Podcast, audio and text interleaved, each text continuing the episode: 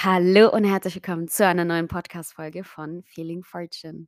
Und schön, dass du bei der fünften Folge der zweiten Staffel von Feeling Fortune wieder eingeschaltet hast.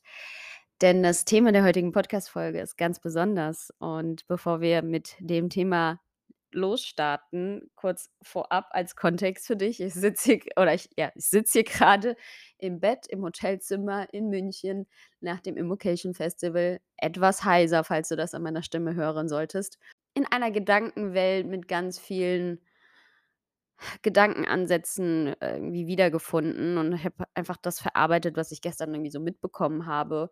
Auch vor allem die kleineren Momente, die nebenbei irgendwie passiert sind, wo mein Kopf sich so denkt: „What the heck? What the fortune?“ Ja?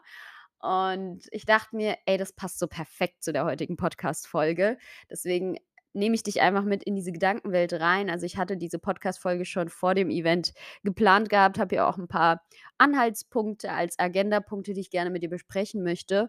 Und das möchte ich gerne damit verknüpfen, was ich hier gerade auch gedanklich, mental verarbeite. Deswegen lass uns direkt mal losstarten. Und zwar, das Thema der heutigen Podcast-Folge ist die Verknüpfung zwischen emotionaler und finanzieller Freiheit. Und diese Lounge Talk-Folge, sprich das ist eine Folge, wo wir tiefergehend in ein bestimmtes Thema eintauchen werden. Ist auch anknüpfend an die dritte Folge mit dem Titel Welche fünf Freiheitsformen gibt es? Also falls du diese noch nicht gehört hast, hör sie dir sehr, sehr gerne im Vorfeld nochmal an und dann komm gerne nochmal zurück zu dieser Podcast-Folge. Und in der dritten Folge der zweiten Staffel habe ich ja schon meine Definition von emotionaler Freiheit mit dir geteilt. Und jetzt anknüpfen dazu, wo wir über die Verknüpfung zwischen emotionaler Freiheit und finanzieller Freiheit sprechen, möchte ich einmal nochmal die Grundlage dafür schaffen von der Definition finanzieller Freiheit, weil gerade bei diesem Begriff gibt es ja auch nochmal ähm, verschiedene Abstufungen und die werden manchmal auch durcheinander gebracht, sprich äh, respektive finanzielle Sicherheit, finanzielle Unabhängigkeit, finanzielle Freiheit. Deswegen lass uns doch gerne nochmal kurz eine Grundlage dafür schaffen, was finanzielle Freiheit bedeutet. Und die Definition von finanzieller Freiheit ist in Kurzform gesagt einfach, dass du deine monatlichen passiven Einnahmen durch Vermögenswerte und Co. so weit aufgebaut hast, dass sie deine monatlichen Ausgaben übersteigen.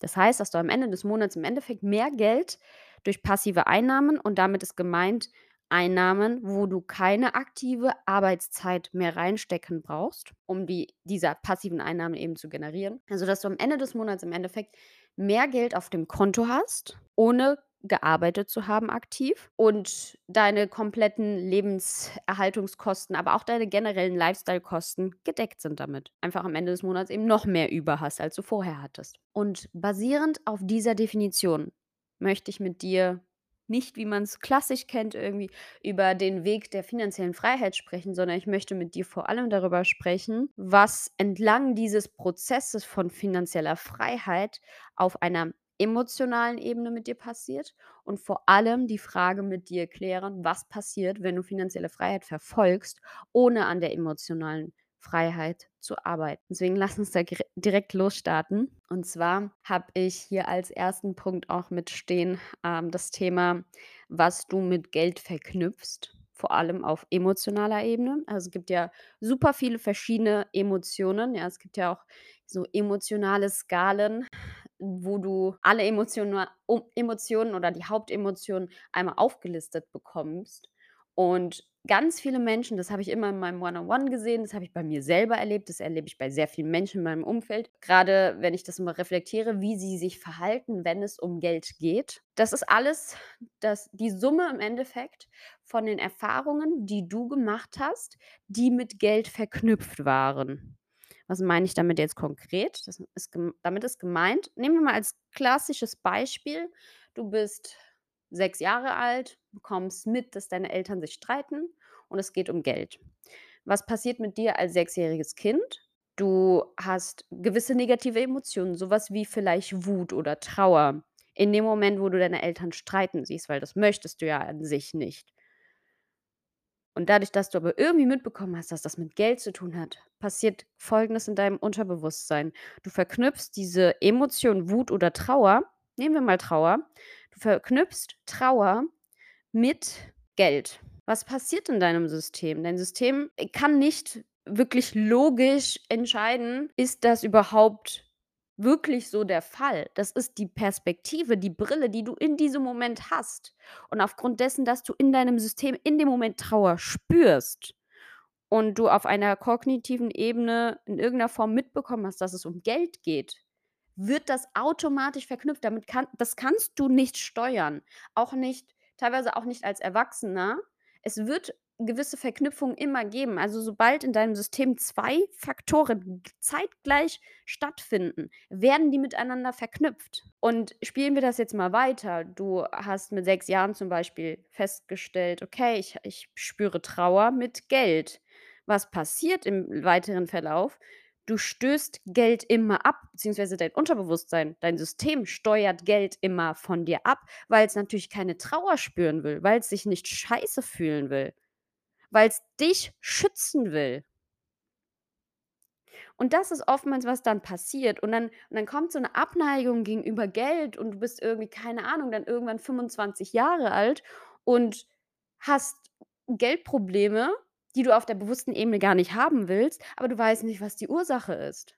Und damit ist nicht gemeint: „Hä, alle Geldprobleme sind mit irgendwas in deiner Kindheit verknüpft oder irgendwas mit deinen Eltern.“ Braucht es gar nicht sein. Es kann auch mal was ganz anderes sein, was irgendwie passiert ist.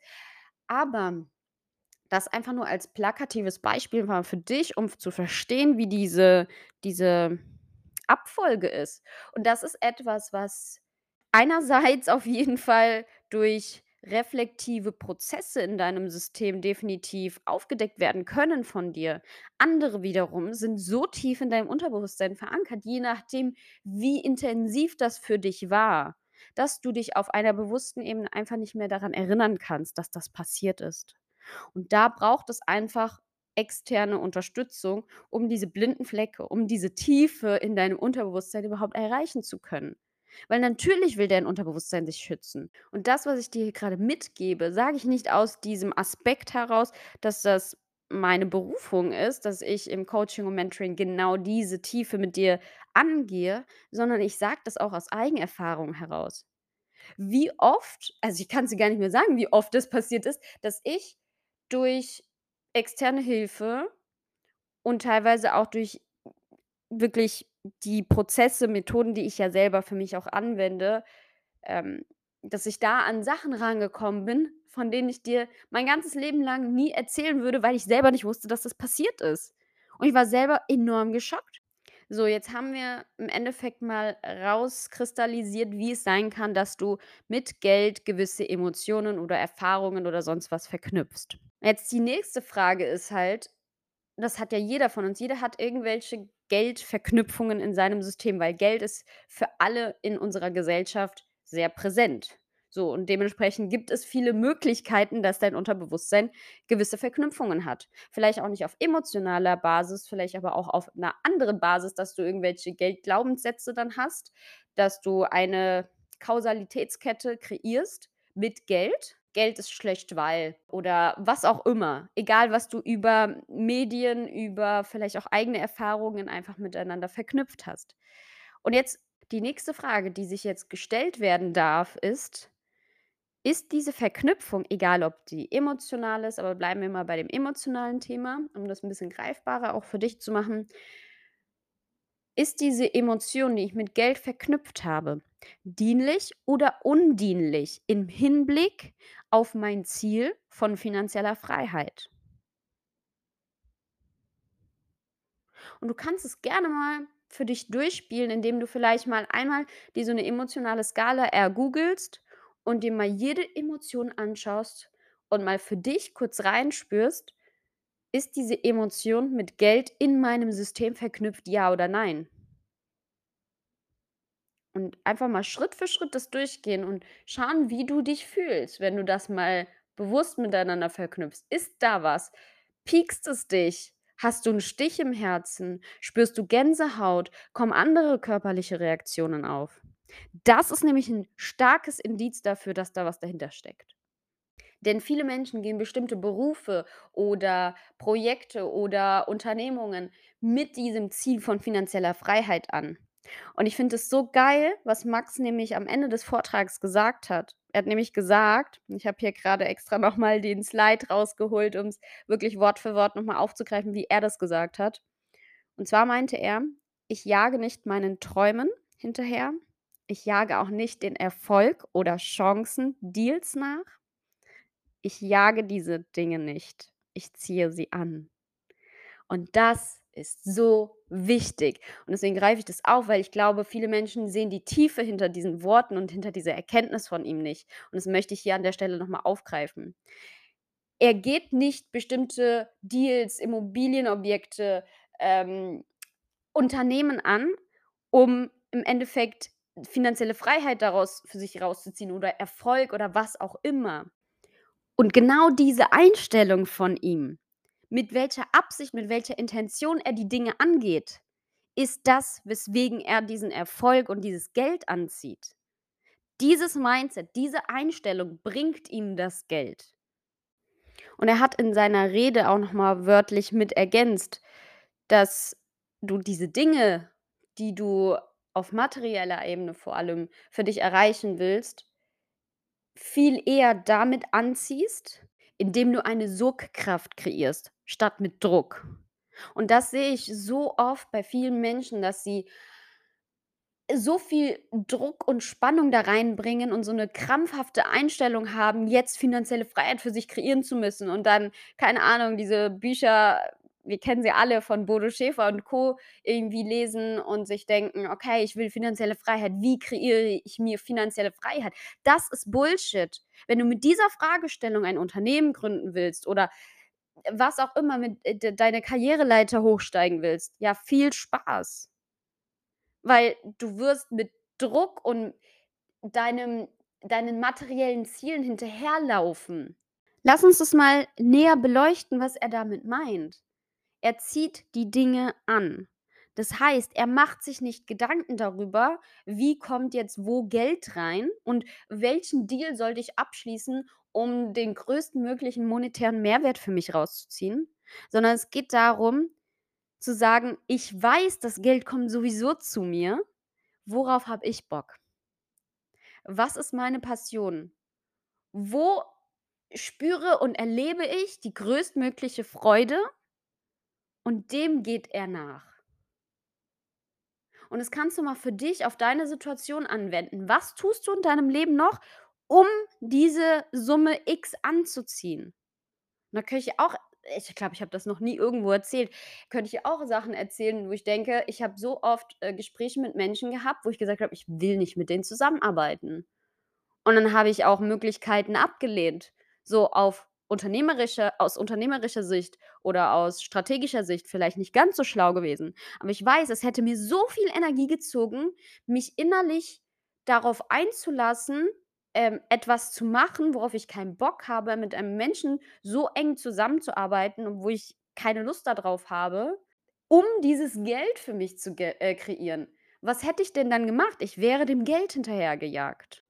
Genau aus diesem Grund habe ich diese Grenzen und Standards jetzt für mich auch erhöht, immer wieder, aber jetzt vor Kurzem auch mal wieder, dass ich nur noch mit 'ner gewissen Art von Menschen enger zusammenarbeiten werde. Und dazu kommt bestimmt si sicherlich noch in der Zukunft hier mehr. Dazu möchte ich jetzt aber weniger zu sagen, weil das grade noch alles im Prozess und im Aufbau ist.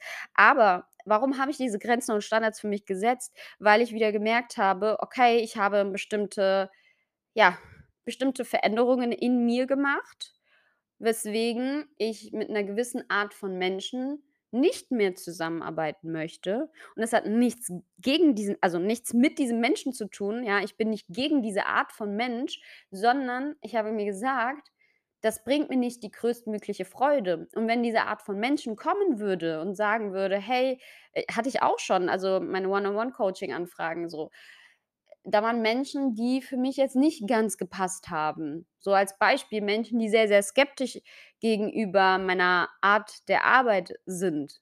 Das ergibt keinen Sinn, weil ich hatte diese Art von Menschen auch schon in der Vergangenheit und ich weiß, wie viel Energie ich da reingesteckt habe, um da diesen um an sie ranzukommen erst mal, damit sie sich überhaupt, in der Tiefe öffnen können. Und das bringt mir persönlich nicht viel. Ich weiß, ich kann das und ich habe auch echt geile Erfolge für diese Menschen gebracht Darum geht's mir gar nicht. Ich muss mir das nicht beweisen. Aber ich habe gemerkt, dass es einfach anstrengend ist und ich weiß, dass ich mit der gleichen Energiekapazität anderen Menschen viel schneller, viel mehr noch unterstützen kann. Und deswegen habe ich diese Grenzen und Standards für mich jetzt noch mal erhöht. Und das ist auch das, was ich in diesem in dieser Erkenntnis von Max halt gesehen habe. Und genau das ist das, was ich hinter den Worten von Max' Erkenntnis gehört habe und was ich aber auch sehe, was er verkörpert.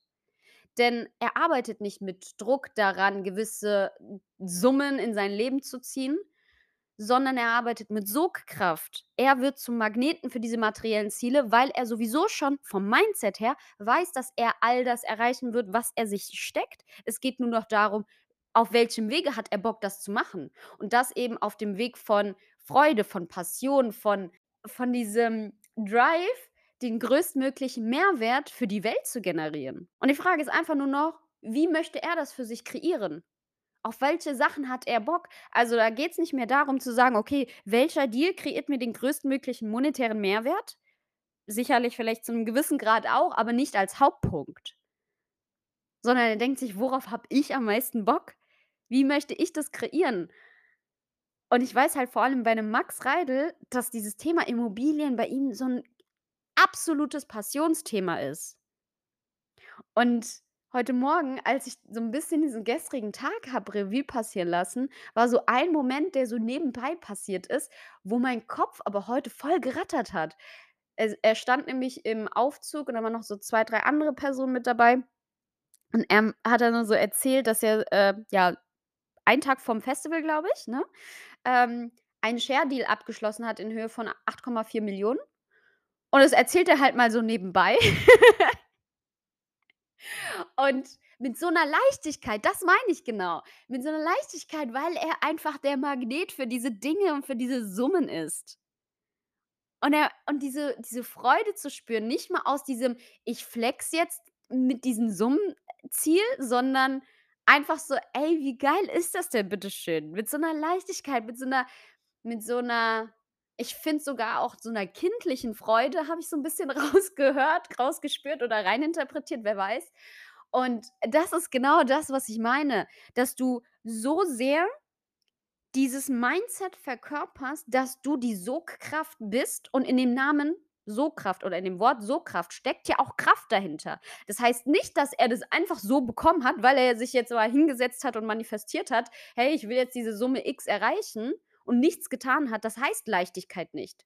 In dem Wort Sogkraft steckt Kraft drin. Das heißt, er hat Energie rein investiert. Er hat gewisse Steps gemacht, die auch Energie von ihm gefordert haben die allerdings einen krassen Mehrwert kreiert haben, der entweder genauso hoch wie die 8,4.000.000 ist oder höher, ja?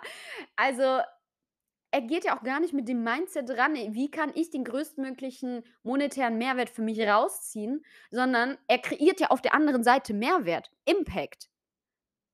Und der ist halt so massiv, dass er auch so massive Summen für sich anzieht. Und das finde ich so faszinierend bei Max, wirklich. Ähm, das kann ich von also, wir haben ja jetzt hier in dieser Podcast-Folge über emotionale Freiheit und finanzielle Freiheit gesprochen. Und mich fasziniert bei solchen Persönlichkeiten wie Max daran vor allem, wie viele emotionalen Verknüpfungen mit Geld oder undienliche Verknüpfungen generell mit Geld aufgesprengt werden müssen auf dem Weg dahin, um überhaupt so eine Sogkraft für Geld sein zu können.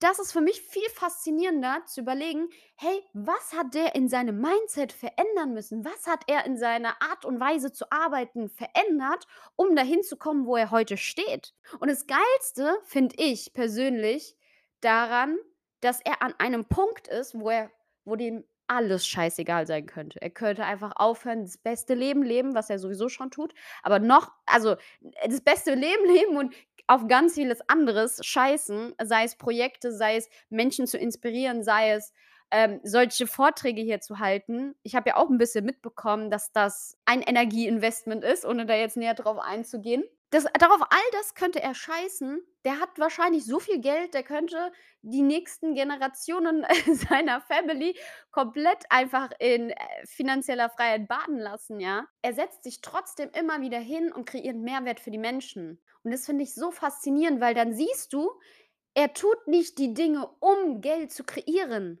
Nicht nur. Er tut die Dinge, weil es ihm Freude bereitet, weil dieses innere Gefühl, was aufkommt, wenn du siehst, wie sehr du Menschen inspirierst und transformierst. Ich kriege jetzt gerade wieder Tränen in den Augen, weil, ähm ich ich verlinke mal alles von Max Reidel in meine, äh, Podcast-Folgenbeschreibung.